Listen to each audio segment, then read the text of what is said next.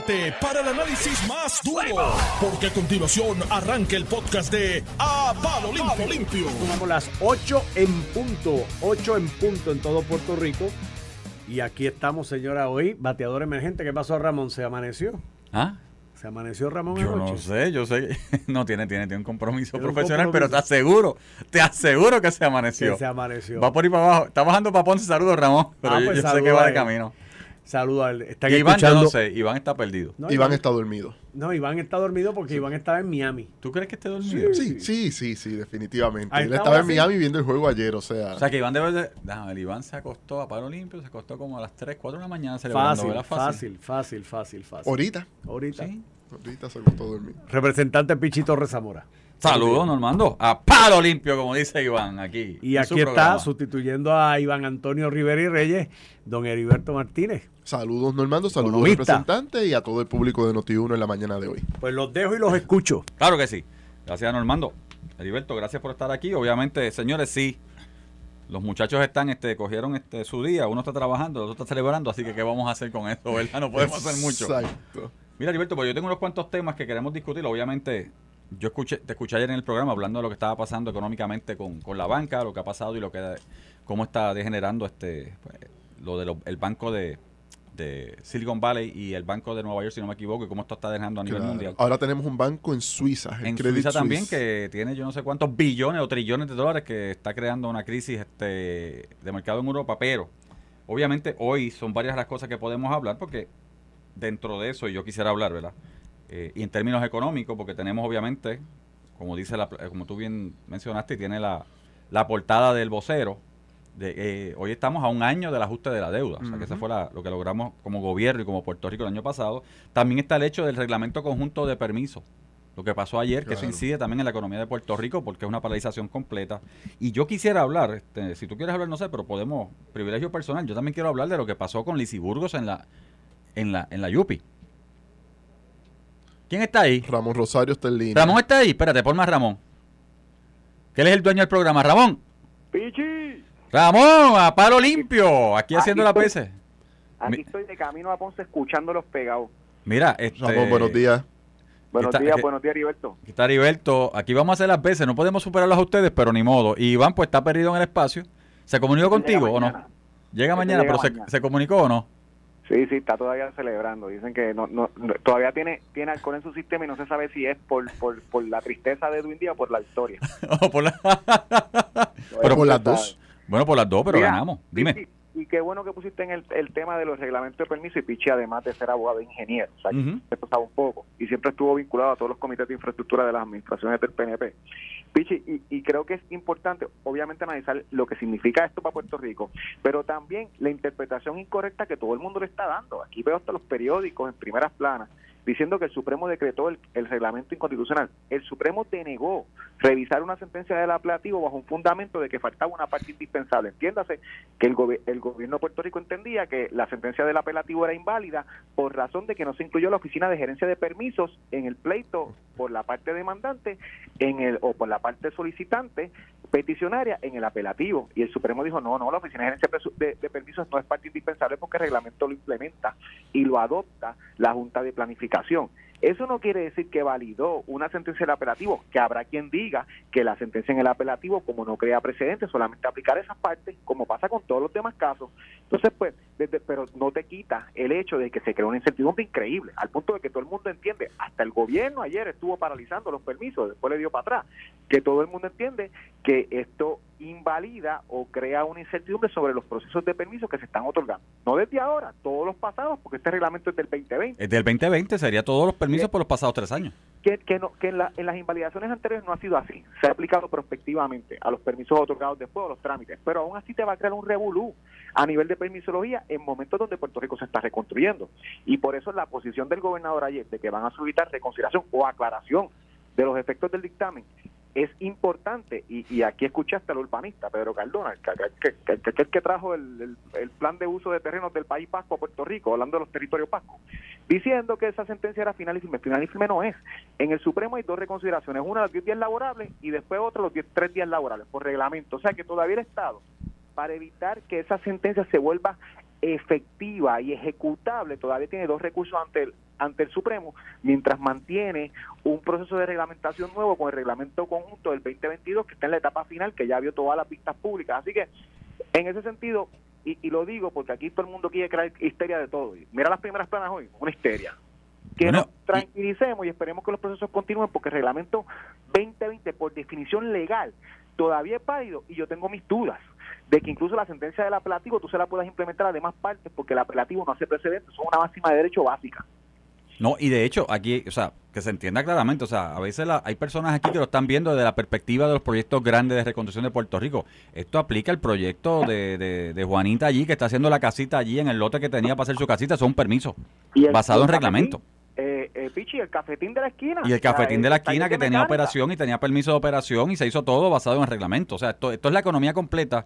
Y yo como tú veo, porque hay... pues, Ramón, tú sabes que tenemos personas que se oponen a todo por oponerse a todo, desgraciadamente. Y yo, y yo también lo vi ayer en un momento dado. Yo también pensé, espérate, pero... Porque yo estoy claro, o sea, se, se paró, el- o sea, se, se detuvo el reglamento, se declaró, yo entendí de momento por un tuit, ¿verdad?, de, de unos medios noticiosos que lo habían declarado inconstitucional. Eh, y después dije, espérate, no, no, porque lo que están haciendo es otra cosa. Lo veo igual que tú, que lo que es una reconsideración y mandan a la- al, al- al apelativo a que reconsidere otras cosas. Eh, así que, otra vez, y de donde yo vengo, el reglamento entonces, si este reglamento no está por encima del que estaba vigente al 2020, se mantiene el 2020. Pues ahí los dejo y los sigo escuchando, que voy de camino para Ponce. Un abrazo. Cuídese por ahí, vaya bien. ¿Qué tú Saludos, crees? Ramón, pórtate bien. Mira, eh, Pichi, en este tema, eh, quiero, siempre hago una anécdota de 45 segundos para Ajá. no consumir mucho tiempo. Yo entré a la UPI en el 2001, eh, me involucro en los consejos de estudiantes, senados académicos, y llega a las elecciones del 2004 y decidimos organizar un debate entre el entonces comisionado residente Aníbal Acevedo Vila, el exgobernador Pedro Rosselló y eh, el licenciado Rubén Berríos Martínez. Y en la parte de temas económicos salieron los permisos. 2008 estoy en la maestría, estoy también envuelto en Asociación de Estudiantes de Economía y qué sé yo qué más. Vamos a hacer un debate entre Luis Fortuño, Aníbal Acevedo Vilá, Edwin Izarri Mora y Rogelio Figueroa. Y sale el tema de los permisos. Ok. 2012 estoy en la Escuela de Derecho Nocturno, en la UPI. Organizamos un debate, salió el tema de los permisos. 2016, 2020, cuando me pongo a ver las plataformas de todos los partidos, e incluso en los debates electorales, los permisos. Representante, ¿qué pasa con los permisos? Ah, perdóname, yo- y una última ocasión. Hace el semestre pasado, sustituí al representante Santa en una actividad que hizo la Asociación de Industriales, que tuvo el secretario de Hacienda, tuvo la senadora eh, en representación de la senadora Rodríguez Bebe, estuvo creo que también senadora Gretchen Howe, eh, y cuando estamos hablando con los industriales, ellos dicen la gran preocupación, costo de energía y los permisos. Representante, ¿qué pasa con los permisos que llevo 23 años vinculado a temas de política económica como estudiante o como profesional? Y yo como economista no puedo dar esa Pues respuesta. te voy a dar la respuesta como político. Que los permisos se han convertido en un balón político. Ahora, si te la doy como ingeniero, y yo trabajé, y siempre lo digo, o sea, como ingeniero trabajé por 15 años en el área de ambiental, salud y seguridad y en permisología. Ok. Y siempre lo digo y lo aclaro para que estén claros. El permiso es una aprobación de contaminación, muchos de ellos, pero de contaminación controlada. O sea, si usted tiene un permiso de aire, usted va a contaminar. Sí, señor, usted está contaminando porque lo que están verificando es cuál es su nivel de contaminación, Claro. cuáles son los contaminantes al aire y le aprueban una contaminación, una cantidad de diésel o una cantidad de combustible, es una contaminación paulatina, porque para, para controlar, porque la actividad económica contamina. Si y siempre lo digo, si usted tiene un permiso para hacer el solar, porque doña Juanita allá arriba en Jayuya va a hacer el solar para su casita, tiene que ir a Recursos Naturales y pedir un- dos- varios permisos Claro. para hacer el desmonte, porque es, usted lo puede hacer de forma controlada. Pero desgraciadamente en Puerto Rico, ahora voy a la parte política, lo ven como un hecho político, porque, y de hecho, este permiso, muchos de los que están llevando este, este permiso en contra, que no estaban de acuerdo el reglamento conjunto de permisos que estaba haciendo, es porque simplemente están buscando cómo paralizar la actividad económica en Puerto Rico. Ok, ok. O sea, porque no, no simplemente- estaba al tanto de las partes. Ni, Es como, ni te voy a dar un ejemplo clásico de mi época de estudiante de maestría. Pedro Rosselló en su proyecto, en su gobernación, primer cuatrenio, tenía un problema de agua en San Juan, ¿cierto o falso? Cierto. De no repente, recuerdo muy bien. de yo era repente chamaquito, tomaron pero- una idea de Chago Vázquez, que paz descanse, excelente ingeniero, doctor en ingeniería, Dios me lo bendiga, allá arriba en la gloria.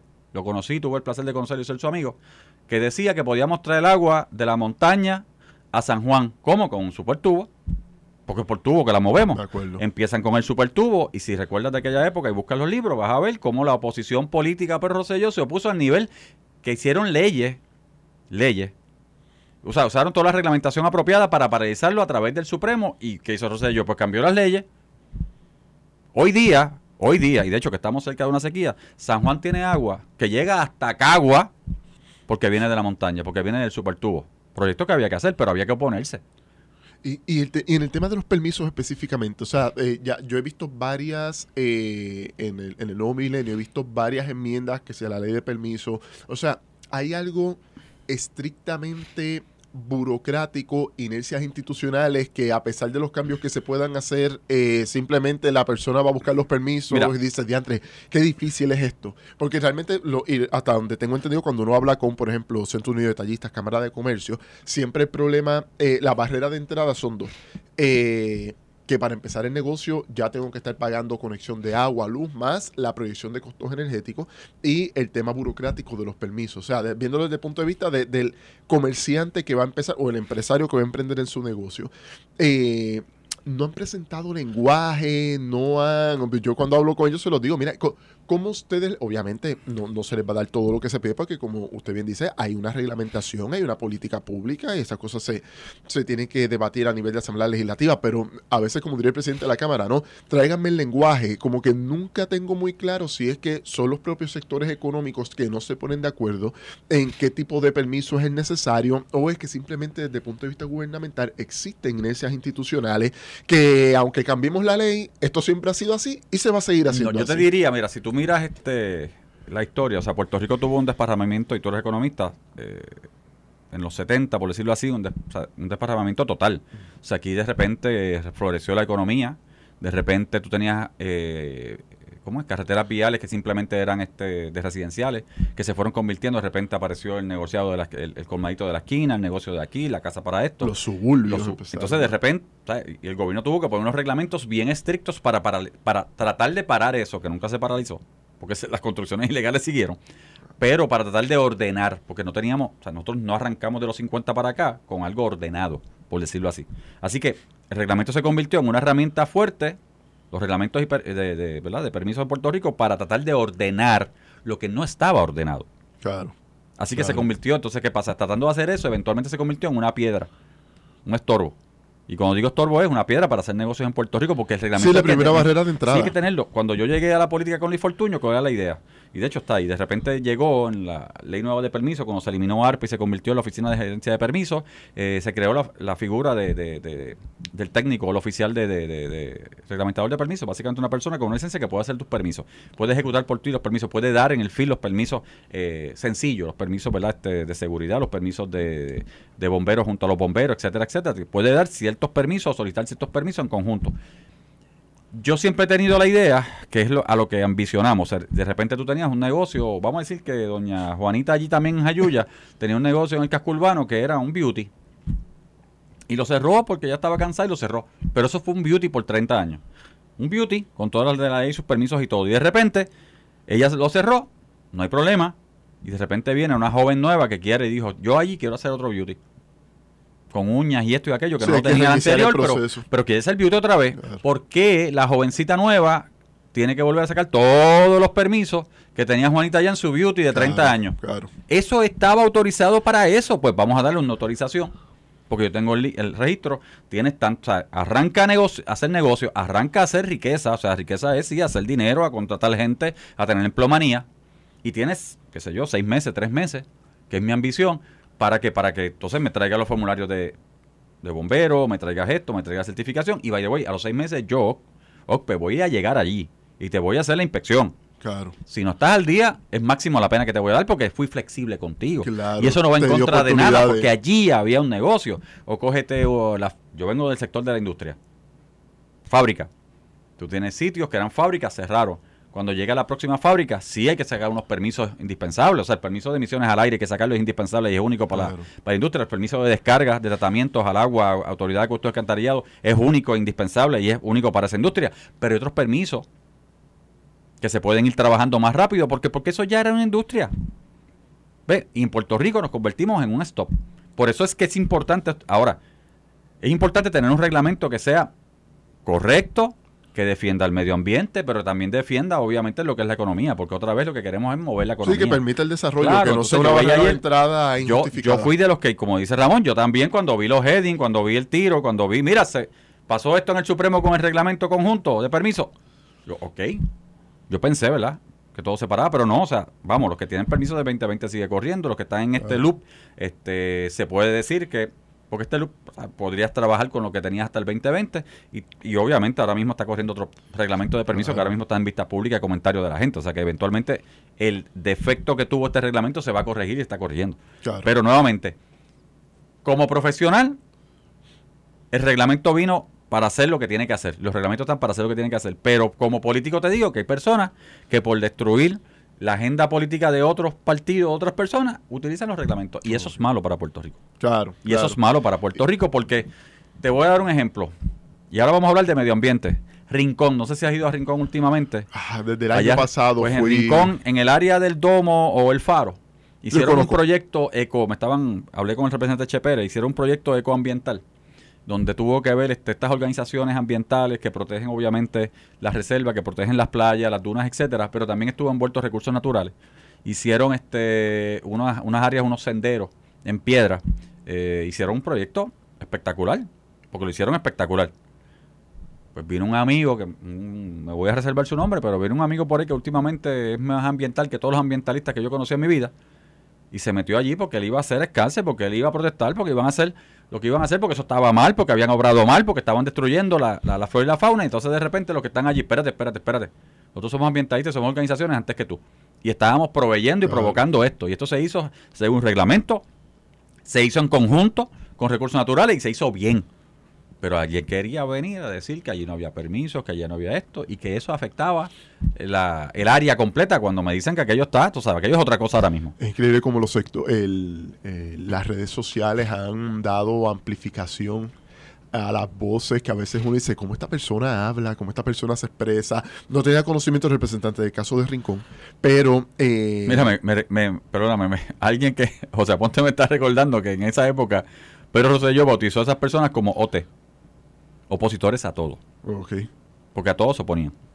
Dime, No, perdón. no, no, eh, no, no, no tenía conocimiento de- del caso en Rincón. Sí, ciertamente sabemos que hay personas que están aprovechando ciertos eh, temas para eh, provocar polarización. Y, y nada, eso a veces pues lo que genera es como que un ambiente social relativamente tenso en un contexto en que necesitamos quizás otro, otro norte para, para el tema del, del desarrollo. Le quería preguntar, representante, y es mi, mi gran Mm. duda como economista, ¿no? A veces eh, en el tema de los permisos, usted habla de que es como balón político, ciertamente una crítica que yo he hecho como economista a lo largo de, de estos 20 años de, de nuevo, nuevo milenio, es que hay mucha discontinuidad en los cambios de administración. Entonces, eh, Totalmente de acuerdo. Ahora que veo la, la primera plana, el plan de ajuste de deuda, pienso en la ley 52 del 2022, eh, no, o sea, existen los espacios para crear eh, políticas de Estado, obviamente partido político que gane las elecciones tiene su plataforma y tiene que cumplir con una agenda. Pero a veces pienso que, por ejemplo, el tema económico, el tema de la educación, el tema de la salud, el tema de la infraestructura, deberían ser temas de más largo recorrido. Y deberían darse esa, esos temas de Estado, y yo siempre menciono, y creo que lo mencioné ayer también, eh, la ley 52, donde se convierte un arbitrio de 4% eh, para las empresas eh, cobijadas bajo la categoría de CFC y se convierte en una contribución sobre ingreso eh, para eh, a través de enmiendas a los decretos. Ese, esa ley, usted estuvo allí, contó con el apoyo de todas las fuerzas parlamentarias. Entonces, como que hay tema, el tema del medio ambiente, el tema de los permisos, como que hay unos temas que yo diría, ¿por qué tiene que haber diferencia entre los partidos políticos para reconocer de que hay un problema con los permisos y eso debería ser un pacto de Estado para darle continuidad independientemente de los cambios de administración? Mira, yo soy de los que cree que hay voluntad para tener eh, temas de discusión que sean de pueblo, que trasciendan la parte política. Desgraciadamente, cuando hay temas, y lo he vivido, cuando hay estos temas que se usan como balón político, especialmente en las campañas políticas, ahí es que vienen los problemas. Te voy a dar un caso de permisos también. 2010, 2011 y 12, Luis Fortuño entiende la necesidad de convertir otro, estábamos bregando con permisos, era una de las promesas, eh, y decide hacer todo un cambio completo en el sistema de permisos al nivel que lo que era ARPE, que era la Oficina de Permisos y Reglamentación y Permisos anterior, se convierte en la OCPE. Pero no solamente está en el aire, o sea, se, trabaja la oficina de, gerencia de permisos y se crea la, oficina de, revisión de permisos, que era otra oficina aparte que tenían los profesionales designados a 6 o 8 años, eh, con una junta que iban a revisar todas las impugnaciones de permisos que se hicieran correctamente porque eran profesionales, eran ingenieros en el campo para revisar todo. Si recuerda, fue un tema de campaña en el 2012. Fue un tema de campaña en el 2012. Eso no sirve lo que están haciendo y fue un tema de campaña horrible. O sea, al nivel que esto es para los amigos del alma, bueno, fue un tema. Recuerdo como ahora que Eduardo Bati, amigo, a quien reconozco, eh, lo usó también como tema de campaña. Eduardo se convierte en presidente del Senado durante la próxima administración, estaba Alejandro, pero se da cuenta que lo que se estaba haciendo estaba correcto y que virar para atrás no era necesariamente, no era sano, por decirlo así. Y cumple su promesa a medias. Porque fíjate que la OCPE se queda. Al día de- todavía, exacto, todavía OCPE funciona. existe. O sea, no se destruyó, no se eliminó, no se viró para atrás. OCPE existe. Pero él decidió eliminar la oficina de revisión de permisos. Ese componente se eliminó. Porque realmente, pues mira, eran tal vez tres o cuatro personas nombradas a término, con derecho propietario sobre sus términos, etcétera, etcétera. Él decidió eliminar esa oficina. Y para muchos, eliminar esa oficina cumplía el propósito de la campaña de que vamos a hacer algunos permisos cuando OCPE se quedó. Y los reglamentos se quedaron funcionando. Y la corrida de reglamentos se trabajó. O sea, nuevamente, en ese momento tengo que decir, y yo no he hablado este tema con, con Eduardo, pero debo entender que Eduardo entendió que era propio no tocar OCPE, tocó un componente menor que realmente no incidía necesariamente en los permisos, sino que la OCPE después lo que hizo fue que añadió en su reglamento cómo se iban a manejar la impugnación de permisos. Claro. Y hay temas como eso. O sea, el tema de lo que tú dices, la ley 52 del 4%, como tú dices, sí, mayoritariamente votamos. Votamos a favor, yo voté a favor de moverlo al vidrio. No, A, a- a contribución sobre ingresos. Ah, perdón, a contribución sobre ingresos. No sin antes tener un debate bien fuerte en la Cámara, trabajar esto. Y te tengo que decir, el representante Santa, como presidente de la comisión, me permitió a mí entrar completo al tema. Obviamente, los dos venimos de la industria. allí, claro. Los dos venimos de la industria, conocemos la industria. Cuando, y con mucho respeto a mi secretario ¿verdad? De, de- de Hacienda, cuando Paquito entendía que tenía que ser mayor ¿verdad? y no se podía hacer concesiones con ciertas industrias, que podía costar empleos, pero que, ellos, que Santa y yo sabíamos de, de entrada que- que ibas a recaudar más de lo que te daba el 4%, Claro. Pues sabíamos que no era necesario, sabíamos que lo que estábamos buscando era ser neutro. El 4% me da tantos billones Sí, cumplir con el plan fiscal. y lo que estamos buscando es que se cumpla con el plan fiscal para que contribución sobre ingreso me dé lo mismo. Claro. Al final va a ser un poco más, porque es la realidad y todos va- van a pagar justamente. Y que, representante- que- que la, perdóname, el 4% tenía un cap, así que hay industrias que llegaban a un cap y de ahí no pasaban. Pe- Pero hay una particularidad que yo creo que era lo que no todo el mundo entendía. Yo sé que, que ustedes representantes lo entendían y lo planteaba en, en diferentes reuniones, pero nadie, no se captaba bien la idea. Esta industria, la industria farmacéutica en Puerto Rico y la de eh, medical devices, Medical es de... Es, eh, Labor intensive. Eh, eh, es capital intensive, pero que es de alto valor agregado. Es de alto valor agregado. Y, y, de nuevo, genera un capital. eh, ahí pienso que hay que dialogar con ellos para mover ese capital a otras áreas de inversión como investigación y desarrollo. Eso es otro tema. Pero mi inten- o sea, en algún momento dado, como que me dicen, anda, la industria quiere esto, pero a cambio quiere que le extendamos los decretos por 15 años. Y yo me quedaba frío y yo preguntaba, ¿y por qué eso es problemático? Todo lo contrario, eso es lo que yo quiero, que la industria se quede por 15 años adicionales. O sea, que además del tema del impuesto, logramos que estas industrias mantuvieran, a- alargara un contrato con Puerto Rico por 15 años Por 15 adicionales años. que ya no vamos a tener que renegociar. con un sistema estable que si lo mantenemos va, ya da una estabilidad total, va a provocar que otras industrias, porque ahora hacer negocios Claro. con US Base Manufacturing, o sea, no obviamente foránea, y te lo digo porque yo tuve que trabajar, yo trabajaba para Baxter, y yo trabajé en Esa es la de bonito. Eh, yo trabajaba en Jayuya. La está, está en Ebonito también una. O sea, tenemos, Baxter tiene varias, varias organizaciones. La organización está en diferentes pueblos, pero yo tuve que trabajar en la conversión a CFC. De Ok. permisología y de todo. O sea, conocí a A CFC. hacía- compañía de control foráneo. Claro, y, y, y yo viví esa parte. Ahora, cuando tú lo traes, obviamente, a US Base tienes otros beneficios en términos de cómo el rebote del dinero que traen de allá para inversión en Puerto Rico y cómo hacen los descuentos, etcétera. O sea, tú sabes como economista que hay una madeja de economía de cómo se hace esto. Nada, me dicen por ahí que vayamos a la pausa. ¿Eso es así? Pues vamos a la pausa y regresamos. Estás escuchando el podcast de A Palo Limpio de Noti1630. Y de regreso a Palo Limpio, no, no soy Ramón, soy Pichito Rezamora, pero Ramón ya se encuentra de camino a Ponce, así que Iván, pues, eh, estamos esperando si llega y baja del cielo. yo no soy. Iván, pero soy Heriberto y estoy sustituyendo aquí como el representante. Estamos sustituyendo a Ramón y a Iván Rivera. Señores, sí, este, tenemos diálogo. Usted sabe de lo que estoy hablando, tenemos diálogo. Heriberto y yo tenemos diálogo. Exacto. Mira, Heriberto, yo te dejé ahorita este, en el tintero. Yo quería hablar de lo de lo que pasó con la representante Lizzie Burgo en la, en la Yupi. Ya fuera del aire ¿verdad? hablamos unas cosas y qué bueno que tenemos puntos diferentes en ciertas cosas, por lo que voy a decir. Pero ayer, señores, para el que no sabe el contexto de lo que voy a decir, ayer la representante Lizzie Burgo estaba citada a la Universidad de Puerto Rico, que yo, que soy egresado de la Yupi en dos frentes, eh, ¿verdad? Y como ingeniero en Mayagüez y como abogado de la Yupi de Río Piedra. Eh, y entiendo que la Yupi es el, centro para discutir ideas, de eso se trata. O sea, vamos, el tipo de enseñanza que tenemos la de debate, la de, la de compartir, la de discutir ideas. Y Lizzie Burgo estaba invitada por un grupo de estudiantes de la Universidad de Puerto Rico para hablar, obviamente, del aborto, en contra del aborto, etcétera, su filosofía de vida. Vamos, Claro. porque todo el mundo sabe, Lizzie Burgo es representante de dignidad, tiene su filosofía de vida. Y mientras daba esa presentación eh, en el salón, entiendo que fue en generales, por lo que vi allí, un gran grupo de personas que no estaban de acuerdo se pararon y empezaron a corear, a gritar desde afuera, eh, al nivel que abrieron la puerta, empezaron a gritar y como dice la representante que lo dijo aquí esta mañana, eh, si no me equivoco Normando, pues simplemente pues ya no hubo nada, ya no se sintió amenazada eh, en un sentido práctico, pero obviamente tuvieron que parar la actividad porque no la dejaban verbalizar o seguir llevando la actividad. Y yo creo que eso está mal. O sea, donde vivimos, yo creo que eso está mal. De hecho, si voy a la Yupi, la semana pasada, una persona, estudiantes de la Yupi, de hecho, que son pro, pro vida, escribieron en, si no me equivoco, frente a la torre de la universidad, en, el, el pasillo de la torre, escribieron mensajes pro vida, whatever, ¿verdad? Sus mensajes, sus creencias, etcétera. Y a los cinco minutos había personas en contra, a favor del aborto, que estaban con agua echándole la tiza y limpiando la tiza y qué sé yo. So, yo no creo que ese es el debate correcto que, que- que se debe dar en, en- en la Universidad de Puerto Rico, nuestra universidad.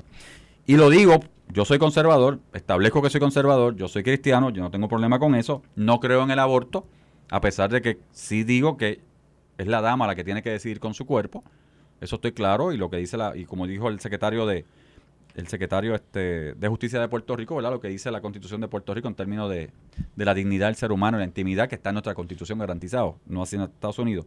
Y lo que estoy viendo, Heriberto, es que hay sectores donde si yo, ahora mismo en Puerto Rico, si yo digo que yo soy conservador cristiano, hay personas que me llaman y me dicen, no, bájale dos, porque estás ofendiendo.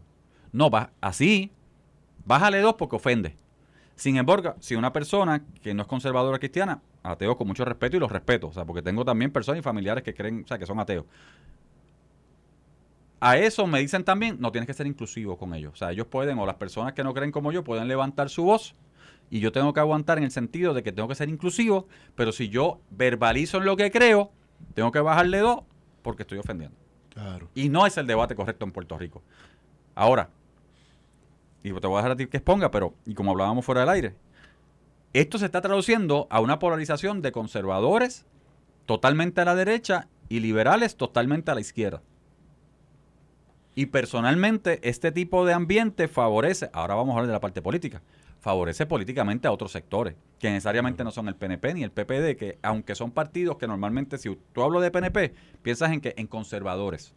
Porque el partido PNP si- siempre tiende a ser más conservador que otros partidos, el Partido Popular en muchos aspectos. eh, pero obviamente se puede mover en ese espectro. El Partido Popular, cuando pensamos en él, pensamos en un partido un poco más liberal que el PNP, pero tiene sus conservadores también en el medio. Claro. Y yo creo que hay sectores que están moviendo esto. Y te digo, me preocupa, me preocupa porque en la democracia que vivimos, tú puedes tener tu posición que la tienes y yo te la tengo que respetar. Y te puedo escuchar porque en el debate de ideas podemos escucharnos. Claro. Pero y te digo, hay sectores que entonces yo tengo que escuchar y ser inclusivo con unas cosas, pero si yo hablo y digo unas cosas, como hizo Alicia ayer, eso es malo. ¿Qué tú crees? Representante, digo, de, de nuevo, para ser transparente, lo estábamos hablando fuera del aire, yo soy muy liberal, cuando, cuando uno ponía, me acuerdo, en el Facebook que empezaron, que te preguntaban Sí. eh, si era eh, eh, nombre, eh, religión, ideología política, todo, aparecía una categoría que era very liberal, ¿no? Que en economía no se entiende igual que como se entiende para temas valóricos. Eh, tres puntos importantes sobre lo que usted dijo, representante, que me gustaría traer.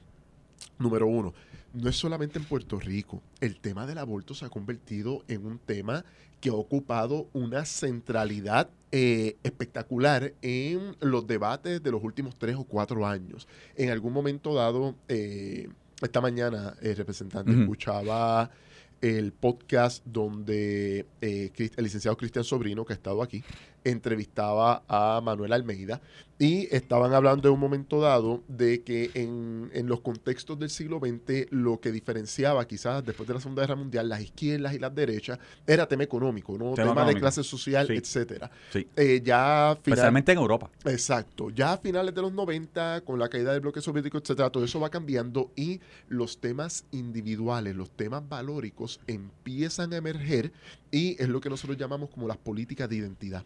Y en esas políticas de identidad eh, empiezan a surgir grupos que ya no es, qué sé yo, la burguesía contra el proletariado o el sector más educado contra el sector menos educado, sino que son diferentes grupos que van asumiendo unas identidades propias y que se amplifican de alguna manera a través de las redes sociales.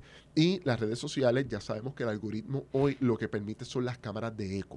O sea, si yo soy liberal y le doy y, de- defiendo el derecho a la mujer a decidir sobre su cuerpo y le doy like a ciertas publicaciones y a ciertas páginas, todo lo que me va a bombardear la red social va a ser enfocada a lo que es mi gusto y preferencia. Una persona conservadora eh, va a a, ocurrir exactamente lo mismo, pero en el campo más conservador.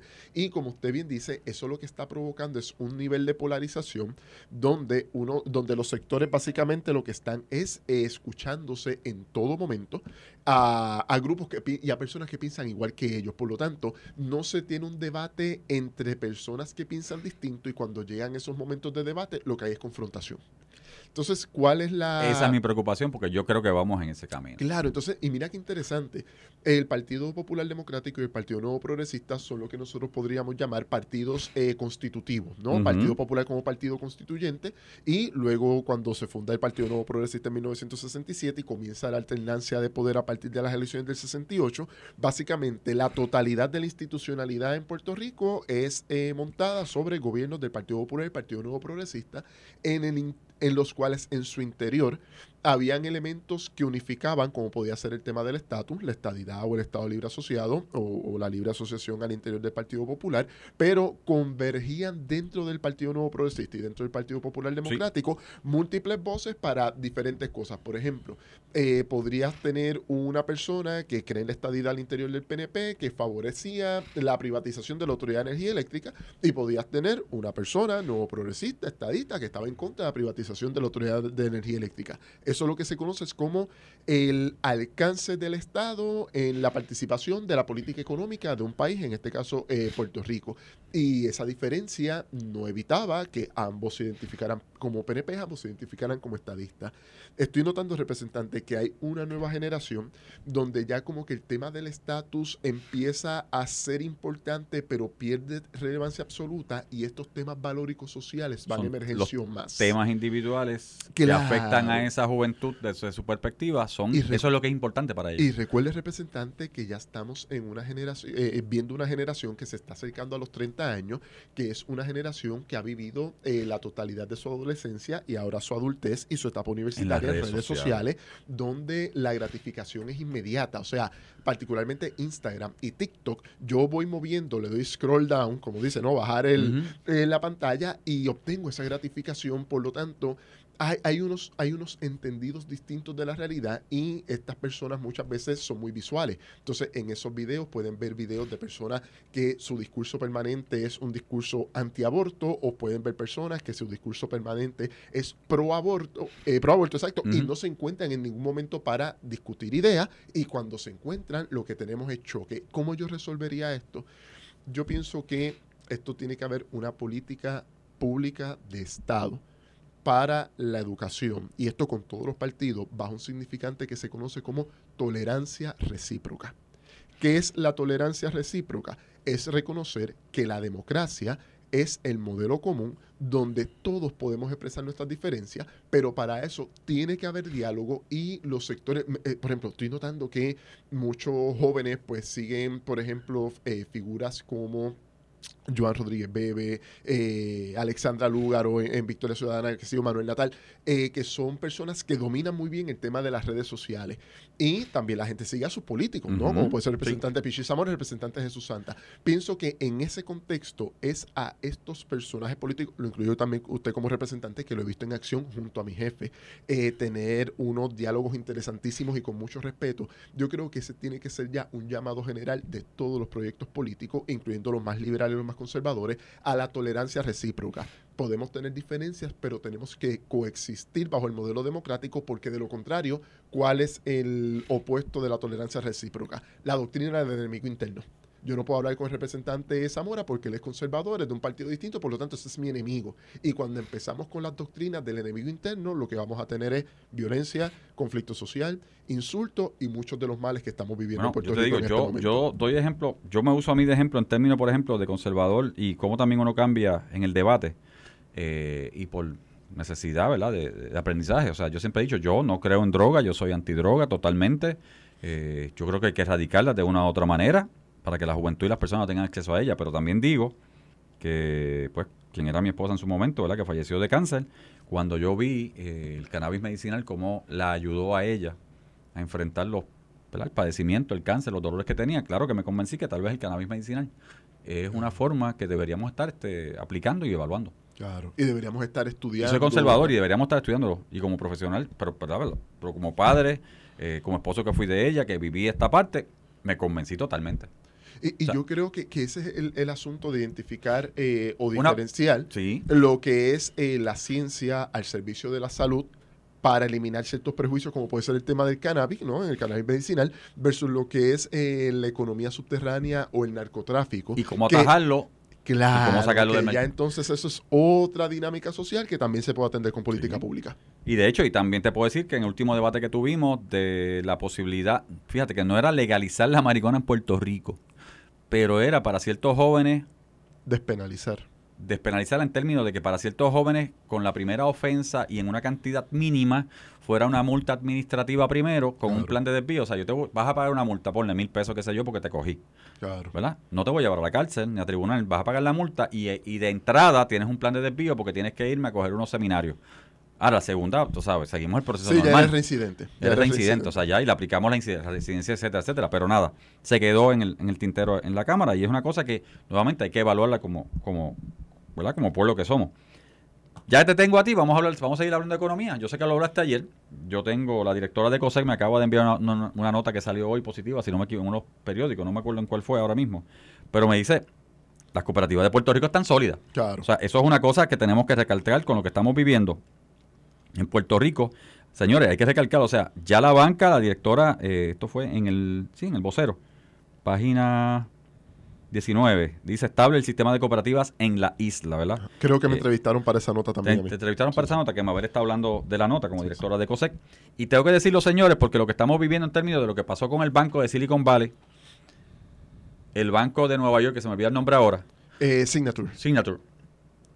Y lo que está pasando con un banco en Europa ahora mismo que tiene trillones. Credit Suisse Bank. Son trillones. Y ayer, si no me equivoco, lo que estaba mirando era que tuvieron que, eh, en Europa, en ciertos, en Suiza esto, tuvieron que parar, este, como el, el mercado, tuvo que parar el desembolso y todo. Eh, Eso es lo que se conoce es como un, eh, Un detente a los préstamos interbancarios. O sea, tu- tuvieron es que pararlo. detente del crédito. Tuvieron sí. que pagar el crédito porque el banco, si no me equivoco, este banco de Suiza perdió 20% en una jornada de una hora. O sea, Ajá. y señores, 20% en pérdida de intercambio en trillones son muchos billones. Exacto. Para lo que tengan, o sea, en trillones, porque ese banco, si no me equivoco, lo que leí por encima es que Sí, es un banco gigantesco. Su, capital es un Sí. banco gigantesco que incide a nivel mundial de una manera increíble y su capital es de trillones, trillones. Así que 20% son billones en una hora. Por eso fue que se paralizó. Yo entiendo y estoy claro, o sea, yo escuché a la directora de, de, de- de OSIF, eh, la reglamentadora de Puerto Rico, la banca en Puerto Rico está estable. Obviamente, escuchamos ahora la nota de, de Mabel como directora de COSEC, las cooperativas en Puerto Rico están estables. Pero desgraciadamente tenemos esta, este miedo de capital y todo, si no me equivoco, tú eres economista, yo no, ¿verdad? Pero todo incide en la subida de intereses que Estados Unidos tuvo durante la jornada de los últimos ocho meses para, para, para tratar de aplacar este, la inflación en, en Estados Unidos. O sea, es lo de ayer, porque yo te escuché ayer con Ramón cuando estabas hablando, pero lo de ayer en Europa, y por el significado de este Banco Europeo, que si no me equivoco, bueno, le presta hasta Estado. Ese o sea, señores, tengan a Estados, Compra bonos del gobierno de Estados Unidos, a de Estados, Alemania. sí, en de- Estados europeos, él le presta. O sea, le- eh, eh, estados le, piden prestados billones para que los estados este, echen para adelante. O sea, cuando digo estados, es, mira, eh, de Europa, este, países de Europa, países de África, etc- etcétera. ¿Qué repercusiones puede tener? Bien, bien Porque es a la baja, lo que yo vi fue a la baja. Todo dos increíble. cosas, dos cosas bien importantes, representante. La primera, eh, lo que conocemos como lo- globalización. Los sectores más exitosos al interior de lo que conocemos como globalización son telecomunicaciones y sector financiero. Lo segundo, la herramienta tanto de las telecomunicaciones y el sector financiero es el Internet. Eso es lo que ha logrado todo este proceso de interconexión. Cuando hablamos de globalización en el sector financiero, es que literalmente, como usted bien menciona, Credit Suisse le compra bonos para prestarle dinero a, todos los estados de todas partes. Digo, no a todos, ¿no? Pero a los estados que, que, que entiende que, que van a tener eh, capacidad de pago. Y recordemos que en, eh, hay una parte de la economía que es un poco más técnica, que es la política monetaria, y la política monetaria se mueve a partir de aumentos o reducciones en la tasa de interés por parte de los bancos centrales o por parte de la Reserva de Nueva York. Está la hipótesis de que estos aumentos en la tasa de interés lo que hacen es encarecer el, el crédito. O sea, crédito, sí. antes si íbamos a coger un préstamo hipotecario a 4%, probablemente ahora hasta el 7%, puede que un poco más. Y esto lo estoy simplificando, esto, esto incluso nos puede llevar a predecir una recesión, pero no quiero entrar en esa parte ahora. A lo que quiero llevar es que ciertamente el cuando tú subes la tasa de interés y encareces el crédito para el consumidor, el consumidor dice, pues yo no me voy a endeudar, hay una parte que también pierde, que es la oferta del crédito. Y particularmente esos que pierden son bancos regionales o bancos intermedios, que era el caso del Silicon Valley Bank, que de es que un banco dos- regional en California, A pesar de que tenía capital de 250 billones. a pesar de que la revista Forbes dijo hace una semana y media que ese banco era un banco ejemplar. O sea, a- a- Sí. hay, de nuevo, quiero ser cuidadoso, representante, esto después tenemos que hablar en las próximas semanas porque ya hay aparentemente unas investigaciones por unos delitos financieros que pudieron haber ocurrido de insider trading, pero no voy a entrar en eso ahora porque eso está todavía en faceta investigativa. Donde quiero llegar es... eh, ¿Qué ocurre? Hay unas lógicas económicas y la gente hoy está más informada. Entonces, un banco regional importante y aparentemente prestigioso en California cierra. ¿Cuál, qué- cuál va a ser la reacción de las personas más vinculadas al mundo financiero? Algo está pasando. Hace 15 años me dijeron no pasa nada con la caída de Lehman Brothers y se formó la peor crisis financiera. ¿Qué yo voy a hacer? Yo voy a reti- retirar mis depósitos y mis activos de esos bancos y los voy a poner en dónde? En oro. Esto el público no, no, no lo sabe, pero el oro es el, el- ese- ese- sí, ese- y ese- es el, el refugio, ¿no? Sí. El oro se disparó. Eh, by the way, representante, China e India han comprado oro en los últimos años. Eh, Eso, eso es otro tema. Tienen muchas reservas de oro en este momento. Y eh, lo otro es entonces poner el dinero y los activos en bancos grandes. ¿Por qué? Porque la lógica de la administración Bush y administración Obama era que había que poner dinero en los bancos grandes porque eran too big to fail. Eran muy grandes para caer. Fue lo que pasó en el 2008. Eh, fue lo que pasó en el 2008. La burbuja 2008 de hipotecaria. Exacto, eh, la subprime. La subprime. Subprime. Eh, la administración Bush tuvo que hacer un rescate antes de irse y la administración de Obama tuvo que hacer otro rescate mucho más grande al momento de llegada para restablecer el crédito y la, la confianza con dinero de los contribuyentes. Ojo, que esto, esto también es un poquito, eh, fue, fue- fue muy controversial en aquel momento. Pero en este momento yo no veo eh, similitudes específicas con el 2008. Yo también coincido con el tema de las tasas de interés, pero a lo que quiero llegar para que sea, eh, de- para que el público lo entienda, es que si ven que la banca local está perdiendo activos en los mercados bursátiles, se debe a que mucha gente preocupada va a retirar su dinero en los mercados bursátiles, entiéndase en Wall Street, y lo va a depositar en otros bancos, pero los bancos en Puerto Rico, a partir de las consolidaciones del 2009-2010 hasta el día de hoy, ya son bancos sumamente grandes y el sector cooperativo en Puerto Rico es un sector de 100% capital local, sus depósitos están en el banco cooperativo, por lo tanto no estamos tan expuestos a eh, turbulencias por la incertidumbre provocada por el mercado financiero internacional. Así que en Puerto Rico lo que hay que evitar en este momento, representante, Ajá. es el pánico. Mi recomendación al público, vamos todos con calma y si quieren hecho- tener tranquilidad, tengan un poquito de cash debajo de la almohada por si de momento no funciona la tacha móvil. Mira, o- este, que lo que vivimos de día a día, el cash no sobra. eh, pues, exacto, eso, eso es un punto. No, pero me refiero a tener que, No, yo sé, yo que sé. si en lugar de tener la tacha chiquita, por si acaso, pero no veo que en el corto recorrido, no veo que nuestro sistema financiero, ni bancario, ni cooperativo esté excesivamente comprometido con lo que está pasando a nivel global. Ahora, esto puede cambiar en las próximas semanas. Mira, yo te puedo decir a ti, y ahora que hablaste de la crisis de bancaria en Puerto Rico, cuando se consolidaron los bancos en Puerto Rico, eh, Ibeliz, que en paz descanse, quien era mi esposa, era comisionada auxiliar de no depositarias en OSIF. Y Ibeliz después se convirtió en comisionada, ¿verdad? Por, por seis meses antes de fallecer. Y yo recuerdo, don Alfredo, que era el comisionado de instituciones financieras en ese momento, el trabajo que se hizo para que no se cerraran directamente esos bancos y para que fueran comprados unos con otros y la banca en Puerto Rico se estabilizara. Exacto. Que es un trabajo que fue un, de hecho, tú como economista, fue un trabajo que hoy día hay que decir que fue encomiable para lograr la estabilidad bancaria en Puerto Rico, hecho por puertorriqueños, porque fue don Alfredo como comisionado y su gente allí, porque Ibeli estuvo en eso y otro, ¿verdad? Fue- Está haciendo la diferencia por Puerto Rico. Bueno, me están diciendo por ahí, mente maestra, ya, ya tan rápido. Bueno, señores, esto ha llegado a su fin, como dicen, pero mañana yo regreso porque Ramón sigue de pachanga en su trabajo. Yo no sé si voy a estar con Iván, pero nada, así que mañana regresamos con. Iván me dijo Pablo. que venía ¿Y- mañana. ¿Iván llega Sí, mañana? Pues sí. mañana No, me que llegaba hoy, que Señores, venía mañana. no voy a hablar tanto como hoy, pero nada, eso es un chiste interno. Así que hasta mañana, Palo Limpio. Esto fue el podcast de A, A- Palo Limpio de Noti1630. Dale play a tu podcast favorito a través de Apple Podcasts, Spotify, Google Podcasts, Stitcher y notiuno.com.